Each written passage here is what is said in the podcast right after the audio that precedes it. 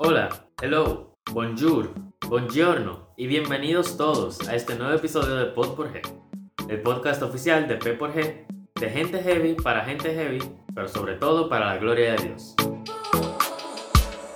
Acercándonos a finales de este año, donde básicamente todo lo que planeábamos hacer se fue de cabeza, puede que se nos haya hecho imposible cumplir nuestras metas. Por eso, su servidor, Ángel Ureña, y yo, Omar Reyes, Queremos hablarles en esta ocasión de cómo podemos hacer metas según la Biblia. Utilizando nuestros casos particulares, les contaremos cómo hemos sido afectados al ser estudiantes de último año de secundaria que quieren aplicar a universidades extranjeras, viendo en medio de todo cómo el Señor nos ha guiado por todo el proceso. Entonces, empecemos por el principio de todo. Como tal vez recordarás, Omar, Hace unos meses, por medio del Instagram de P hablamos de cómo decidir a cuál universidad debería ir un cristiano. Ay, sí. Yo también recuerdo que hablamos de nuestros planes para tomar el examen SAT, un paso para poder cumplir nuestra meta de poder estudiar en los Estados Unidos. Y, oh boy, cuánto han cambiado las cosas. Sí, desde todos los exámenes cancelados, el dinero que casi no me reembolsan, los cientos de llamadas continuas tratando de resolver todo con el College Board y de por sí el estrés que genera vivir en medio de una pandemia y trancados. De verdad que sí. Pero aún así podemos decir que, por la gracia de Dios, hemos podido superar esos obstáculos. Personalmente, una de las cosas que más me ha ayudado y me seguirá ayudando fue el saber que Dios siempre está al control, aunque yo no pueda entender lo que esté pasando. En Salmos 37.5 dice, Encomienda al Señor tu camino, confía en Él y Él actuará. Esa es la nueva versión internacional. Es cierto, confiar en que la voluntad de Dios es perfecta me ha ayudado a lidiar con cosas como el hecho de haber perdido oportunidades que me hubieran beneficiado. Puede que al principio de todo no supiera cómo iba a continuar el proceso sin esas herramientas a mano, pero hoy esa confianza me ha traído hasta el punto de haber aplicado a una universidad el mes pasado. ¡Wow! Pero yo me imagino que aplicar tan temprano, Ángel, te debió tomar mucho tiempo y dedicación. Claro que sí, porque desde verano estaba buscando muchísima información de universidades para determinar a cuáles iba a aplicar, aparte de ir pidiendo cartas de recomendación a profesores desde meses antes, empezar a hacer ensayos en vez de ver la temporada 3 de Dark, que por cierto estaba buenísima, y recolectar la información financiera de mis padres necesaria para recibir ayuda por esa parte. Yo pienso que eso también está relacionado con hacer metas. Mira cómo en vez de tu ver la nueva temporada de Dark, tú aprovechaste tu tiempo y te pusiste a escribir ensayos. Tú tienes que ser un buen administrador de lo que Dios te da para poder cumplir tus metas. Podemos ver el mal ejemplo de Saúl, que en Génesis 25, del 30 al 34, cuando vendió su primogenitura y dejó de aprovechar la bendición que Dios le tenía. Así mismo es. Por más que podamos y debamos pedir que se haga la voluntad de Él o que nos ayude, cada uno tiene que poner de su parte siendo un buen mayordomo de su tiempo. Aunque, si te soy sincero, pudiera ser uno mejor. Literal, yo también. Y no solo es el tiempo, también debemos aprovechar todas las herramientas que Dios nos da como eh, el Internet o las personas a nuestro alrededor nuestros padres, nuestros profesores, las personas que conozcamos que ya hayan pasado por el proceso y en general quien sea que pueda ayudarnos.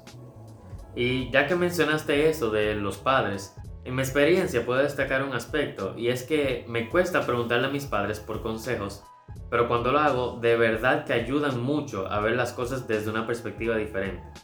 Tampoco es como que uno debe estar dependiendo de ellos para tomar cada decisión, porque no van a estar al lado de nosotros nuestra vida entera diciéndonos qué hacer. Pero podemos preguntarles lo que piensan cuando estemos en duda. Exacto. Tú mismo sabes, Ángel, la historia de cómo tuve que ir a Estados Unidos en septiembre para poder tomar el SAT. Para hacer la historia corta, me dijeron que no había ningún lugar en República Dominicana donde yo podía coger el examen. Y yo no tenía ni idea de qué hacer. Si no hubiese sido por el consejo y el apoyo de mis padres, hasta este día estuviera esperando saber qué hacer. Y esa historia dice otra de las cualidades necesarias para hacer y cumplir metas bíblicas, que es la perseverancia. O sea, si eso que te pasó me hubiera pasado a mí, Yo creo que le digo a mi mamá que deje eso y mejor no voy a la universidad y ya. Muy buen punto, Ángel.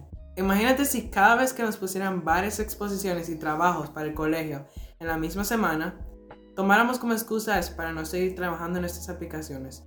Nunca las haríamos. Y digamos que no me acepten a esa universidad que apliqué. Esa no es una razón para yo tirar la toalla, como dicen, y desperdiciar todo el tiempo invertido en el resto del proceso por el que he tenido que pasar por alrededor de año y medio ya. Con eso que dijiste, me llevó a la cabeza el ejemplo de Moisés. Él estaba trabajando con un pueblo tan testarudo y desobediente que si él los hubiese dejado solos, de verdad que yo lo entiendo. Pero a pesar de eso, él no lo hizo. Y como podemos ver en el final de la historia, cumplieron su meta de llegar a la tierra prometida, lo que se puede ver en el libro de Josué. Sí, eso demostró un altísimo nivel de perseverancia de parte de Moisés, pero al mismo tiempo siendo ayudado por Dios. De esa misma manera, debemos hacer cada uno de, nuestros, de nosotros con nuestras metas, seguir esforzándonos para algún día poder ver los frutos de ese esfuerzo. Pero algo que debemos decir, aunque lo que hayas mencionado sea cierto, es que tenemos que recordar someternos a la voluntad de Dios, lo que significa que no siempre obtendremos eso que queremos. Podemos ver el ejemplo del rey David en 2 Samuel 12 del 14 al 23, cuando Dios le había avisado que su hijo recién nacido moriría. David oró y ayunó por varios días sin parar, o sea, perseverando, pero aún así el niño falleció. Al final de todo, en el verso 22, David respondió, es verdad que cuando el niño estaba vivo yo ayunaba y lloraba, pues pensaba, quién sabe, tal vez el Señor tenga compasión de mí y permita que el niño viva. A nosotros ni se nos ha avisado de parte de Dios como ocurrió con David, por lo que con más razón debemos perseverar en todo momento, sin importar el resultado. Por eso mismo que tú dices, es bueno recordar que nuestras metas terrenales no deben ser las más importantes. La meta por la que todos debemos aspirar a cumplir es poder llegar al reino de los cielos. Claro, muchas veces se nos olvida que lo principal en nuestras vidas no debe ser lograr que nos acepten en una universidad prestigiosa o ser un gran profesional o fundar nuestra propia empresa o lo que sea. Como cristianos, debemos mantenernos siempre, siempre enfocados en perseverar para la vida eterna. Entonces, podemos resumir toda nuestra conversación en que hemos aprendido a hacer metas bíblicamente. Primero, tenemos que confiar en Dios, sin importar el no saber qué va a pasar. Segundo, debemos ser buenos mayordomos y administrar de una manera correcta todas las herramientas que Dios nos ha dado que nos servirán para cumplir nuestra meta. Por último, debemos ser perseverantes y no dejar que los problemas ni las circunstancias nos lleven a rendirnos. Así es. Y ahora este ha sido el final de nuestro episodio. Gracias a todos por escucharnos. Esperamos que les haya gustado y que les sirva para proponerse y, Dios mediante, cumplir nuevas metas en el 2021 que se aproxima. Nos escuchamos pronto.